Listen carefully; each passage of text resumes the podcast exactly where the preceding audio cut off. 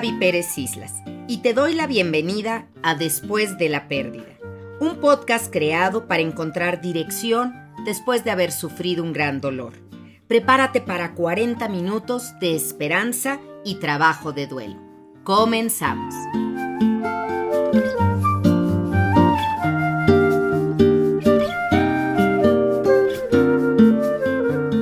Hola, bienvenidos todos. Me da muchísimo gusto saludarlos en este nuevo episodio de Después de la Pérdida. Me han dicho cosas tan lindas sobre este podcast que la verdad me estoy animando a hacer la segunda temporada, pero ustedes tienen la última palabra. Así que díganme, coméntenme si quieren que esto suceda. Ya saben que los escucho en arroba así me encuentran en todas las redes sociales. Y hoy tengo un temazo preparado, la felicidad. ¿Es posible la felicidad? después de que hemos tenido una pérdida? ¿Podemos volver a ser felices? Yo creo que sí, pero déjenme probárselo en estos siguientes 40 minutos.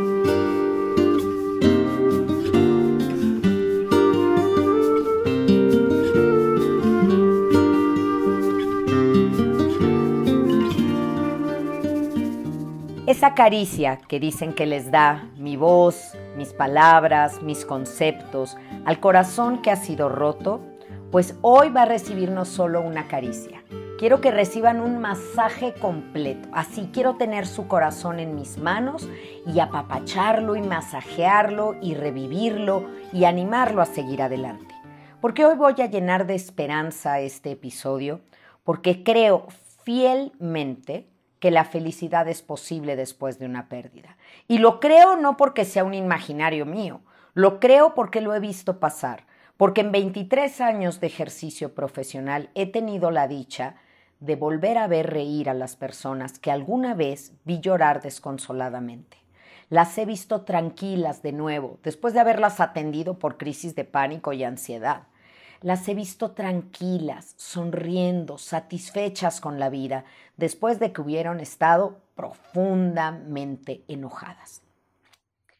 Después de una pérdida, sentimos que todo se ha derrumbado, que no volveremos a ser felices y que nuestra familia ya quedó mutilada. Conforme avanzas en el proceso de duelo, termina el luto material y emocional y empezamos a ver las cosas de distinto color, como si nos hubieran retirado un velo oscuro que hasta ahorita cubría nuestros ojos. ¿Se acuerdan de un anuncio en la televisión de un detergente que la ropa tenía como una capa opaca y alguien agarraba, jalaba esa capa y le regresaba el color a las prendas? Pues eso es lo que pasa con nuestra alma, con nuestro corazón, cuando hemos hecho un buen trabajo de duelo. Cuidado con eso de el tiempo lo cura todo. Déjaselo al tiempo, el tiempo sabrá, porque el tiempo cierra una herida, pero jamás he sabido que la cure. Y la infección que se queda abajo de una herida que no fue atendida puede acabar matándote. Te mueres por la infección más que por la herida. Y en, la, en, el tema emocional, yo diría que te amargas más por esa infección, por ese duelo no trabajado, que por la pérdida misma. Porque tú te cuentas una historia acerca de la pérdida te narras tu vida desde un punto de victimización o de resiliencia y responsabilidad, que son los dos extremos de la cuerda. Yo puedo quedarme diciendo, pobre de mí, no se vale, no es justo. ¿Por qué yo? ¿Por qué él? ¿Por qué ella que era tan buena? A ver, ¿por qué no otros malos? Hay tantos malos allá afuera. Y eso solo probaría que no he seguido las enseñanzas de la tanatología que no he escuchado los tanatotips de Gaby Tanatóloga en YouTube, ni he leído sus libros, ni he aprendido que lo que pasa en la vida no son premios ni castigos, son experiencias por vivir. Y cada uno de nosotros vive diferentes experiencias, lo que le toca. A unos les toca tener un hijo con discapacidad, a unos les toca vivir un secuestro, a otros les toca tener un suicidio en la familia. Y todas ellas son experiencias duras. Claro, no estoy comparando una con otra, estoy dando ejemplos nada más. Pero eso no me va a definir, porque la pérdida no te define. Lo que haces con tu pérdida, sí. Y entonces, cuando estás en duelo, te metes en esta mm, como como escudo protector de estoy sufriendo, estoy en mi duelo y es una zona de confort inconfortable. Y cuando te sorprendes a ti mismo riéndote o con una sonrisa sincera, hoy te, te boicoteas. ¿Qué pasa? Yo debería de estar mal, pero ¿qué hago si hace apenas tres meses que murió mi mamá y yo aquí ya riéndome? ¿Y en qué le faltas el respeto a quien se fue? En nada. Yo creo que si estamos menos ansiosos, más tranquilos, en paz, ahí está el comienzo de la recuperación y del homenaje a la persona que se fue. Tengo que contar esta anécdota de mi querido Jorge Bucay porque es extraordinaria para el tema de la felicidad. Una vez en un programa le preguntaron cuál había sido su momento más triste en la vida, su peor pérdida. Hace poco, por cierto, hice un tanatotip con ese tema, el peor duelo de todos. Si no lo han visto, vayan a Gaby Tanatóloga y vean ese tanatotip porque causó polémica, está, está muy bueno. El caso es que Jorge contestó, el peor momento de mi vida, el momento en el que estuve más triste fue sin duda la muerte de mi madre. Estaba yo muy triste y estaba feliz. Imagínense la cara de las conductoras del programa. ¿Qué? Sí, dijo Jorge y explicó con toda calma. Yo estaba muy triste porque había perdido a mi mamá, pero estaba sumamente feliz por haberla tenido y por la relación que habíamos tenido. Y me queda muy claro que felicidad y alegría no son sinónimos, son dos cosas diferentes, así como tristeza y felicidad no son antónimos. Porque sí es cierto que podemos estar muy tristes, pero seguir con esa felicidad, que la felicidad es una actitud ante la vida, no un estado de ánimo. Por eso digo que la felicidad es posible después de una pérdida, no inmediatamente después, pero con el tiempo, tu actitud, tu postura vital, el agradecimiento de haber tenido a esa persona en tu vida, debe de ganar. Creemos que las personas que son felices son estas que vemos eufóricas, siempre contentas, riendo, bailando. No, la felicidad es un poquito más sutil y más discreta. A veces no se nos nota, aunque dice un dicho que hay tres cosas que no se pueden ocultar. El dinero, la felicidad y la tos. Y yo creo que la felicidad acaba notándose por cómo te comportas, por cómo hablas, por cómo te expresas de los demás, por tu sí a la vida. Así, sí a la vida bajo cualquier circunstancia.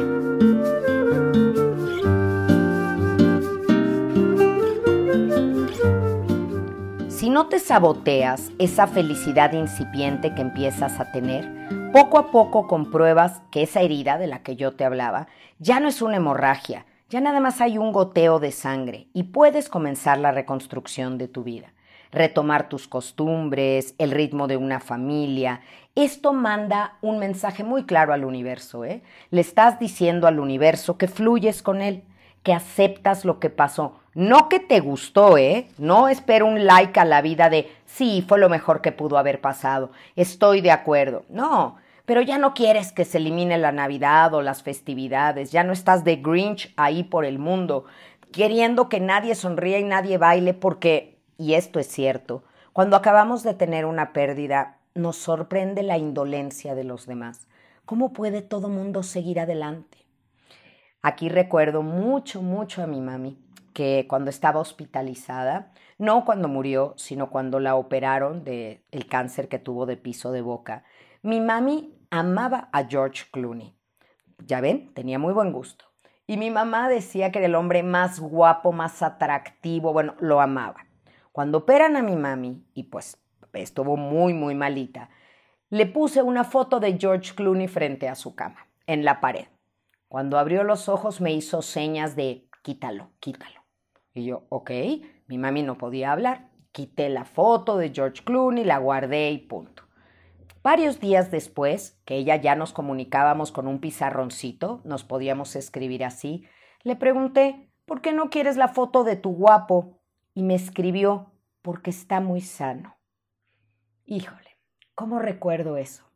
En ese momento de tanto dolor físico de mi mamá, la salud de otros le dolía. No es que se hubiera vuelto una mala persona, no era egoísta, no era envidiosa, era humana.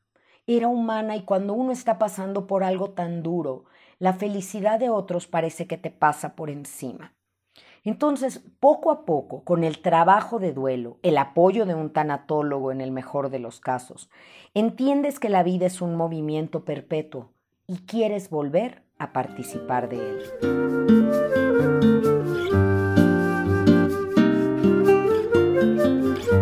Si bien es cierto que durante el primer año de la pérdida, pues todo es como que hubiera pasado un tsunami y lo devastó todo, lloras hasta con los anuncios de la televisión, ¿eh?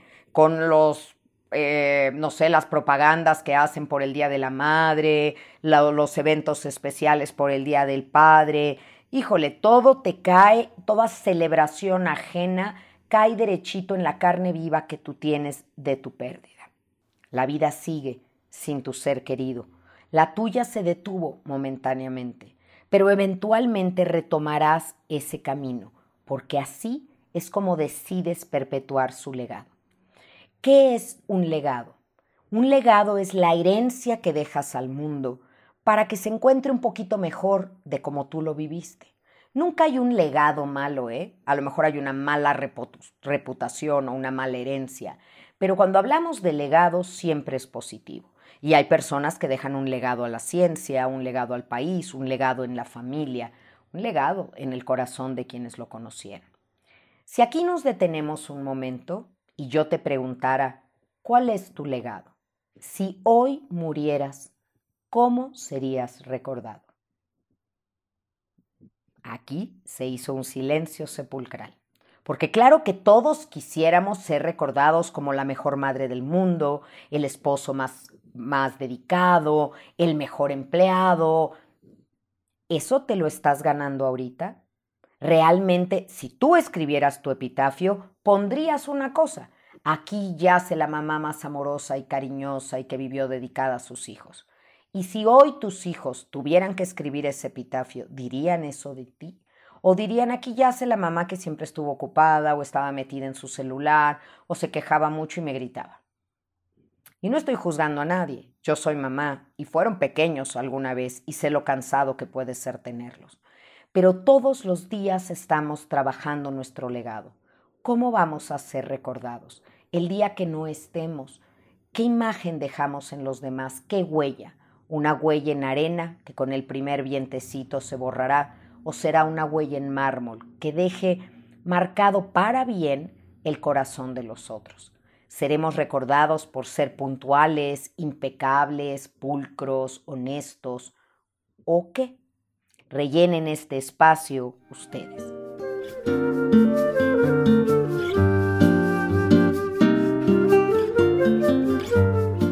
La felicidad va regresando poco a poco a la vida después de que tuvimos una pérdida, porque entendemos que sí pasó, pero que ya pasó, y que tenemos dos caminos. O nos reintegramos a la vida y seguimos con ella, o la vida seguirá sin nosotros. Entonces decidimos volver a decorar la casa para fiestas especiales, montamos un altar de muertos, organizamos posada y empezamos poco a poco a permitir que la felicidad ronde nuestra familia. Debemos de abrirle la puerta por completo, porque estas tradiciones, estas costumbres familiares te dan un sentido de pertenencia y además te ayudan a motivarte para salir de la cama, para salir de tu tristeza y sobre todo a ser felices a otros. Una vida que no sirve para servir, no sirve para vivir decía la Madre Teresa de Calcuta, porque el sentido de la vida es una puerta que se abre hacia afuera, hacia encontrarte con otros. ¿Y cómo puedo ayudar al otro? Todos los días deberíamos de haber hecho algo, un acto muy pequeñito, muy sencillo, pero que hubiera hecho feliz al otro. Ya les he contado en alguna ocasión que a mí me gusta dejar por ahí un billete de 20 pesos. Y entonces en una banquita, en una bardita, de una ventana, en la calle, y me imagino la alegría que genero en alguien que se encontró 20 pesos, que no harán una diferencia en su vida, pero todos lo hemos pasado cuando metes la mano en una chamarra y te encuentras algo ay, mira dinero. Es casi, casi comparable a que te hubiera sacado la lotería, aunque el monto sea muy pequeño. Pero puedo generar esa alegría. Y también puedo darle felicidad a alguien cuando camino a mi consultorio, veo que alguien está cargando una bolsa muy pesada y le digo, me permite ayudarle. Hoy, con la pandemia, difícilmente te dejan que les detengas algo, que les pases algo, les ayudes. Todos tenemos un poco miedo al contagio. Pero trata de hacer el bien, cediéndole lugar a alguien en el banco, no peleando en la calle, teniendo un acto de decencia y consideración. Y entonces el que va recuperándose de su pérdida vuelve a sentirse parte de, no algo aislado, no un ser roto ni descompuesto como pareciera que la mirada de los demás te hacen sentir. Recuperan sus ganas de reír, viendo reír a quienes aman, y se dejan contagiar del ritmo de la música, que penetre poco a poco en sus sentidos. Es curioso como quien sabe cantar, cuando ha tenido un dolor muy grande, no canta, porque no se canta con la voz, se canta con el alma. Y quien es buenísimo para el baile, pero se divorció, se separó, tuvo una pérdida, no mueve los pies, porque el ritmo no mueve los pies, mueve el alma y el alma entonces manda el comando de que todo el cuerpo se agite en ese ritmo. Hasta hace muy poquito, y todavía se ve en provincia, los abuelos regañaban a los jóvenes cuando ponían música. Mijito, apaga esa música. Tu abuelita no tiene ni dos meses de muerto y tú ya poniendo aquí música, por favor, no le faltes el respeto. No le faltamos el respeto a quien se ha ido escuchando música, riéndonos, al contrario. Cada vez que la familia se reúne, ahí estamos honrando a quien no está.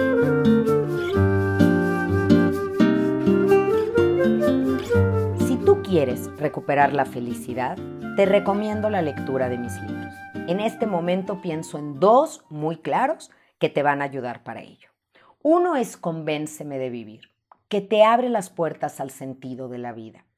Cómo reenamorarte de ella cuando tuviste una pérdida y sientes que ya nada, pues tiene esa razón de ser y que ya nada sabe igual, que todo ha perdido su color. Déjate seducir por la vida, como digo ahí, como le pasó a Ulises, que las sirenas empezaron a cantarle y por más que se amarró al mástil de no quiero ceder, la vida siempre te jala para que vuelvas a estar en ella. Entonces, convénceme de vivir esta novela que la pueden encontrar en formato electrónico, en libro impreso, en audiolibro, además narrada con mi voz. Ahí está, Convénceme de vivir. Y el otro libro maravilloso que es una invitación, ay maravilloso, escúchenme la modesta de mí. Pero bueno, es que lo quiero mucho. Y se llama Viajar por la vida. Y viajar por la vida, los lectores lo han considerado el postre de mis libros, ¿eh? así me han dicho. Porque es un viaje y el destino es la felicidad. ¿Cómo hacer para que el viaje siga valiendo la pena a pesar de que la persona que tú querías que estuviera contigo hoy no está? Así, ligeritos de equipaje, llegar a ese destino maravilloso, de paz, de tranquilidad, de contento en el alma. Así que ahí están las referencias bibliográficas de este capítulo, pero no se olviden que también está Tu camino para sanar, La niña a la que se le vino el mundo encima, Elige no tener miedo y desde luego cómo curar un corazón roto. Si ustedes son mis lectores, estamos cerca y me conocen.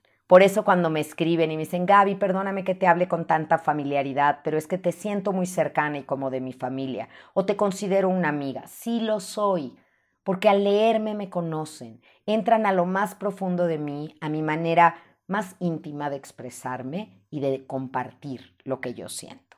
Así que bueno, esa vocación de alegría que algunos tenemos debe aflorar de nuevo, porque la necesitamos para nosotros, pero también a los demás. A ver, entendamos un concepto muy claro.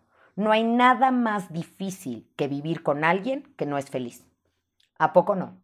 Sea una pareja, sea un hijo, sean unos padres, un abuelito, quien sea, que no es feliz, decía Facundo Cabral, amarga a todo el barrio.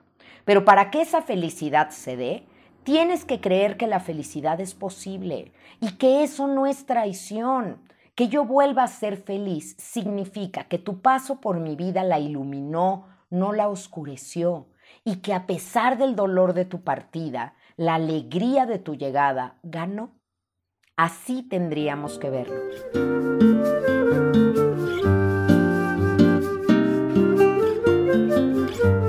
Cuando recién tenemos una pérdida, el hogar se vuelve un hervidero de grillos, ¿no? Una olla de grillos tal cual. Cada miembro de la familia va a vivir su duelo, pero en tiempos distintos. Entonces, van a la mesa del desayuno, el que ya está en el enojo total, quien todavía no sale de la negación, la que ya está negociando, el que está totalmente deprimido, ahí se juntan a desayunar. Imagínense lo que se vuelve la familia. Es un panorama horrible, ¿no creen? Aquí tiene que prevalecer dos cosas, la comunicación y el respeto. Quien trata a los demás miembros de la familia respetuosamente, sin pasarle por encima su dolor, a sus tiempos y a sus modos, va a llevar una buena relación. Pero también tiene que haber comunicación, porque yo exhorto totalmente al doliente a que levante la mano y diga lo que necesite. Ya estuvo bueno de estoy súper sentida con mi amiga porque nunca me habló. ¿Y por qué no le hablaste tú? ¿Por qué no le hablaste tú le dijiste, amiga, te extraño, ahorita te necesito mucho, yo sé que estás ocupada, pero nos podemos ir a tomar un café? Ah, no, me van a decir los orgullosos. Ya si lo pides no tiene chiste. No, sí tiene chiste. Porque tú lo necesitas y la otra persona quiere dártelo, pero a lo mejor no se le ocurre, porque no ha pasado por lo mismo, porque no sabe lo que es. Y aquí, por favor, estén de acuerdo conmigo en esto. Tal vez tú creíste que apoyaste muy bien a tus amigas cuando murió su mamá o su papá. Pero cuando muere el tuyo, realmente te preguntas si lo hiciste bien o te faltó hacerlo o muy pronto e, emprendiste la retirada y lo dejaste con su duelo. Cuando murió mi mamá, tenía yo ganas de hablarle a todos mis usuarios que habían ido por esa causa conmigo para decirles, sí estuvo bien lo que te dije, pero además ahora ya entiendo más. Ya te, ya te comprendo de verdad. Porque se siente uno tan desvalido tan cascaroncito sin relleno, pronto a romperte. Así es la sensación de desamparo cuando no están nuestros padres con nosotros.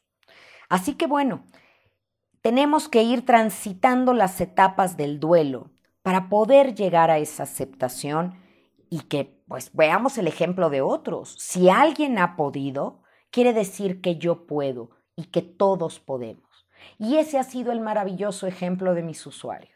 Cuando yo veo a alguien que ha vuelto a ser feliz porque de repente he tenido la fortuna que me invitan a sus bodas o al bautizo de sus hijos, ya no son mis pacientes y puedo eh, asistir a eventos sociales. Podía antes de la pandemia. Pero me da tanto gusto verlos. No saben cómo me llena el alma, porque me reconcilian con la vida, porque me doy cuenta que lo que hago tiene una misión, que no soy testigo implícito del dolor, sino un partícipe activo de su recuperación. Y hay momentos del duelo en el que se recrudece otra vez la pérdida, el dolor de la ausencia y sentimos que nos hemos regresado, como las famosísimas crisis de aniversario, cuando se cumple un año del fallecimiento o cuando hubiera sido su cumpleaños, que ya no es su cumpleaños, tenemos que decir que es el aniversario del día en que nació, o nuestro propio cumpleaños, o Navidad, o Día de las Madres.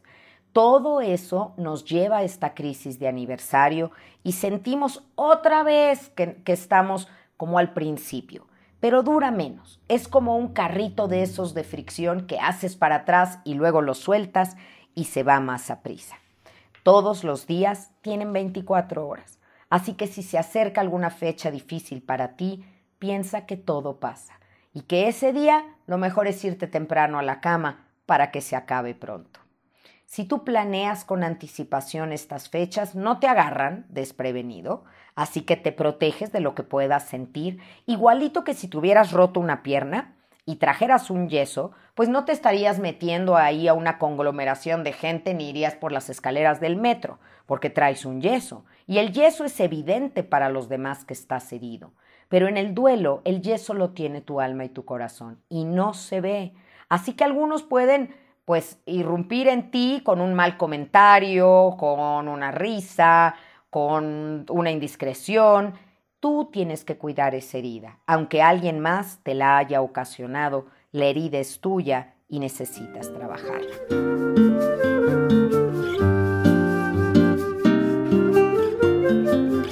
Todo, todo pasa. Y quiero, ya que hablé hoy de mi mamá, eh, quiero compartirles un testimonio que me dio y que está en mi libro de cómo curar un corazón roto. Cuando mi mami me dio ese testimonio para el libro, Ella iba a cumplir 81 años eh, y me dijo estas palabras que quisiera que hoy resonaran en el corazón de todos ustedes. Una promesa que se hizo a ella misma. Yo me prometo a mí misma continuar creciendo toda mi vida y respetar tanto mi cuerpo como mi alma. No me permitiré morir ni un solo minuto antes de que mi corazón deje de latir.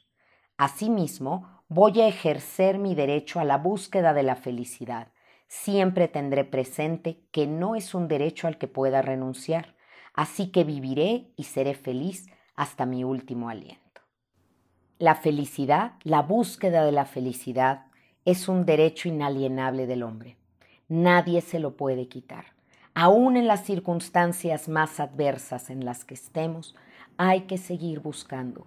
No la felicidad como la conocíamos antes. No esa felicidad de mamá, papá, hijos chicos, perro, camioneta, casa y todos felices. Va cambiando la foto y va cambiando la película pero la intención de extraerle a la vida cada gota de felicidad posible sigue ahí. Y sí podemos ser felices con añoranza, con recuerdos, con una nostalgia bonita, pero no cayendo en la melancolía, no, pensando que todo tiempo pasado fue mejor, sino viendo en cada momento qué hay en este momento de felicidad. A lo mejor ya no están mis padres, pero están mis nietos. A lo mejor ya no está mi pareja, pero están mis hijos. A lo mejor ya no hay nadie de los que estaban conmigo, pero tengo salud y estoy vivo. Siempre hay que tratar de ver las presencias y no concentrarnos en las ausencias, porque ese hueco en nuestra vida nos puede succionar y robarnos las ganas de vivir.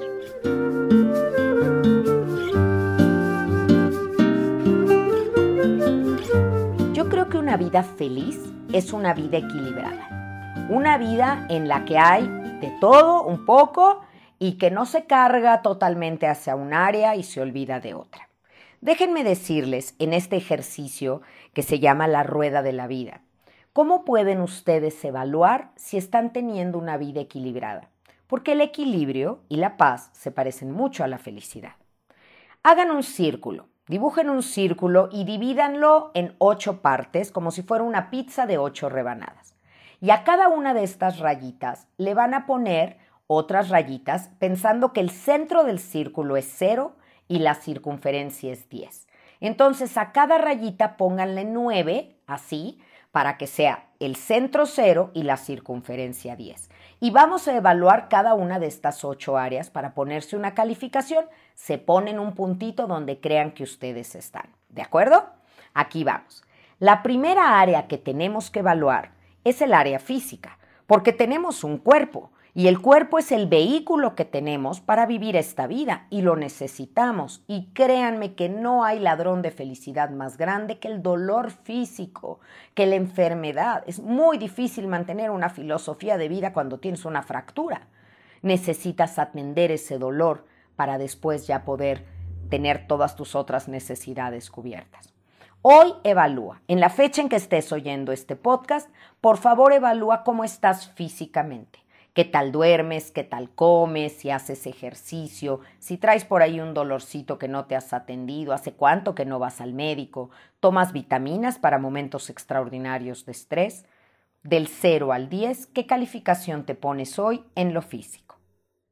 Y vamos a recorrernos hacia la derecha, por favor. La siguiente área es lo intelectual. ¿Cómo estás en el área intelectual? El que escuches un podcast tiene que ver con esto, el que leas un libro, el que estés en un diplomado. Por cierto, recuerden, ahí está mi diplomado en línea junto con 10 de mis mejores conferencias en gavitanatóloga.teachable.com.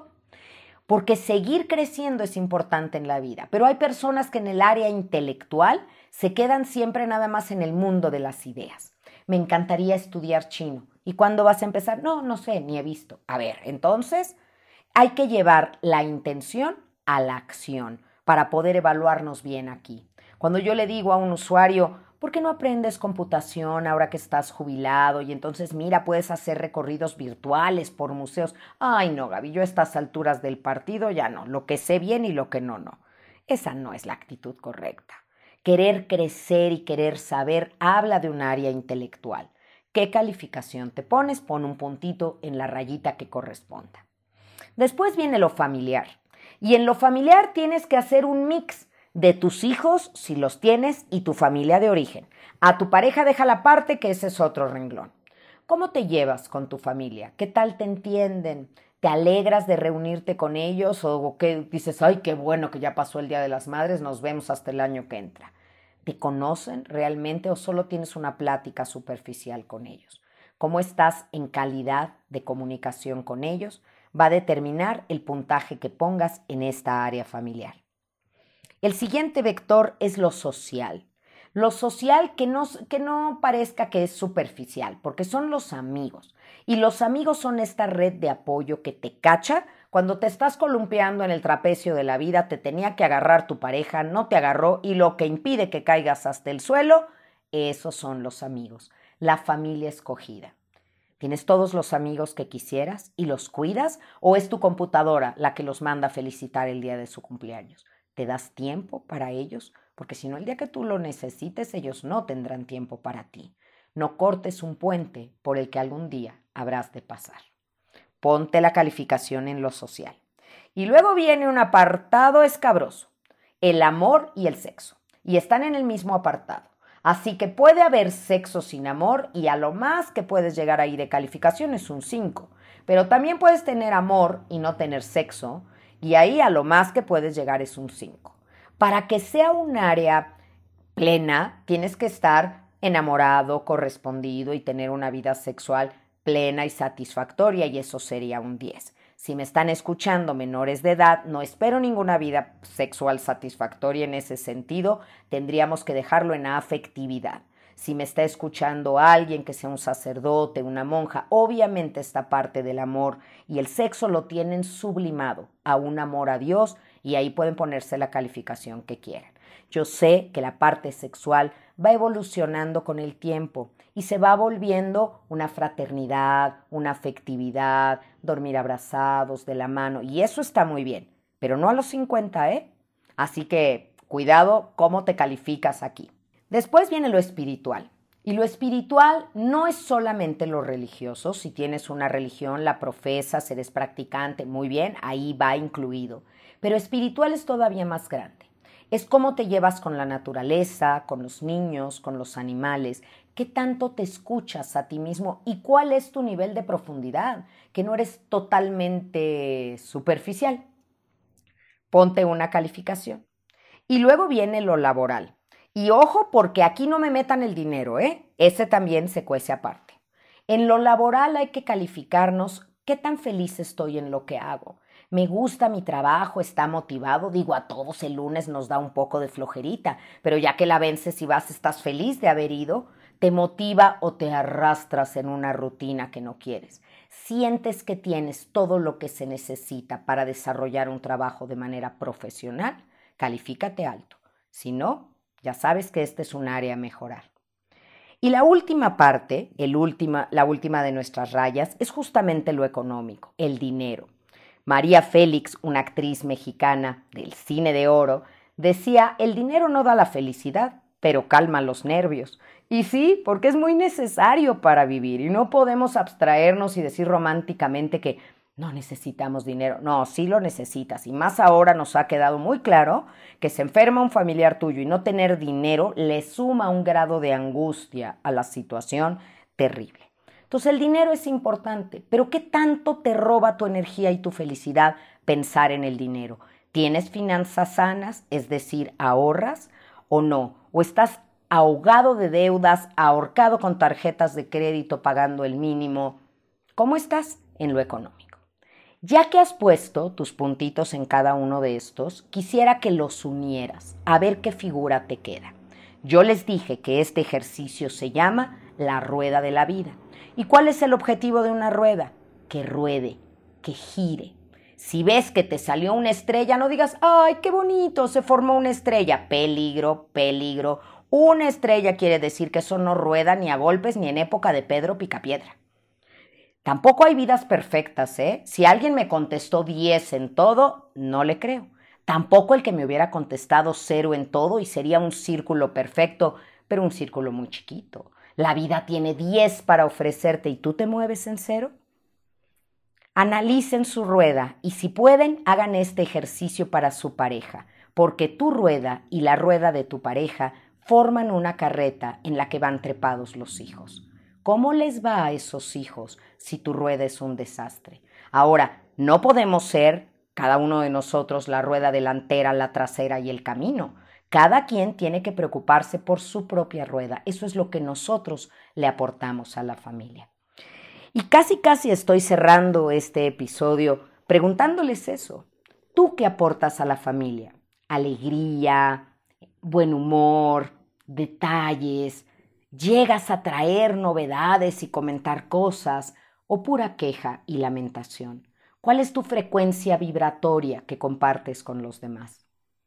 La felicidad es posible después de una pérdida y quiero que todos salgamos a buscarla, porque la persona que murió quería nuestra felicidad, amaba nuestra risa. ¿De veras ya no vas a usarla ahora que no está? ¿No vas a volver a estrenar risa o colores alegres o aventuras? ¿Qué le vas a contar cuando se reencuentren? Ah, porque esa es una creencia muy personal mía que ya será tema de otro episodio. Soy una persona muy feliz y lo digo sinceramente. A pesar de tener esta profesión tan dura con la que hablo pues todos los días de muerte, con la que lidio con el dolor y la pérdida, esta profesión me ha dado un sentido de vida maravilloso, ayudar y acompañar a las personas en momentos de duelo. Y esto ha sido increíble. Y soy feliz porque creo en Dios, en la vida, en la naturaleza, porque busco esa felicidad. Escuchen el episodio que grabamos sobre motivos para vivir. Ahí van a encontrar todas las razones por las que Gaby Tanatóloga sonríe todos los días y se vuelve pues como este manantial que no se seca por ahora de esperanza y resiliencia para ustedes. Ustedes son una gran parte de esta felicidad. Como les he dicho, de nada serviría hablar si no hubiera quien quisiera escuchar. Y agradezco, agradezco su escucha activa y leo todos sus comentarios. Por favor, compartan este podcast con quien crea que lo necesite y también evalúenlo. Ya saben que ahí con estrellitas podemos marcar y dejar comentarios, pues para invitar a otros de esta manera a que se sumen a esta nueva comunidad de después de la pérdida. Y quisiera de pues de una manera como cierre decir esta frase que me gusta mucho, es de mi autoría también, y que me va a llevar a la película, la recomendación de la película de esta semana. Al día le sigue la noche, de igual forma que el invierno antecede a la primavera. No hay estación ni tristeza que permanezca para siempre.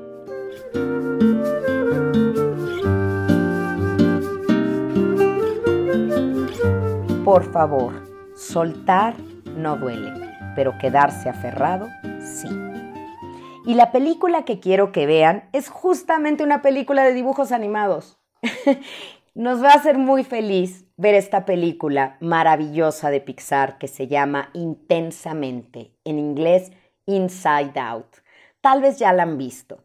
Y es una película magistral en la que se habla de las emociones y se habla de cómo necesitamos de un poco de tristeza mezclada con la alegría para lograr esta paz y esta felicidad completa. Pura alegría, sin ningún momento de tristeza, podría ser neurosis, ¿eh? Una de estas positivismos tóxicos que ahora vemos de sí, tú puedes, y sonríe, y todo es posible, y decrétalo y se te dará, y ese tipo de cosas. Aquí me encanta porque el personaje de la tristeza suele ir a tocar todo y pintarlo un poquito de azul. Y al principio quieren eliminar la tristeza, ¿eh? la quieren meter a un círculo y de aquí no te salgas y no toques nada. Pero la tristeza ya saben cómo es y se va filtrando y colando. Y al final nos damos cuenta que es el conjunto de estas emociones, la mezcla de ellas, el amalgamaje de estos colores lo que logra que seamos felices.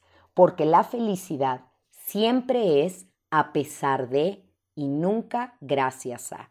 Entonces hay muchas otras películas que pudiera recomendarles, En Busca de la Felicidad, La vida es bella, que dicho sea de paso considero que son tragediones, ¿eh? Pero bueno, traen en el título la palabra felicidad y se encuentra por instantes, como dice Elena Poniatowska. La felicidad son cachitos. Y cuando vean un cachito, agárrenlo y guárdenlo. Tal vez nunca tengamos el rompecabezas completo, pero en el mayor número de piezas también hay una gran alegría. Nos escuchamos la próxima semana.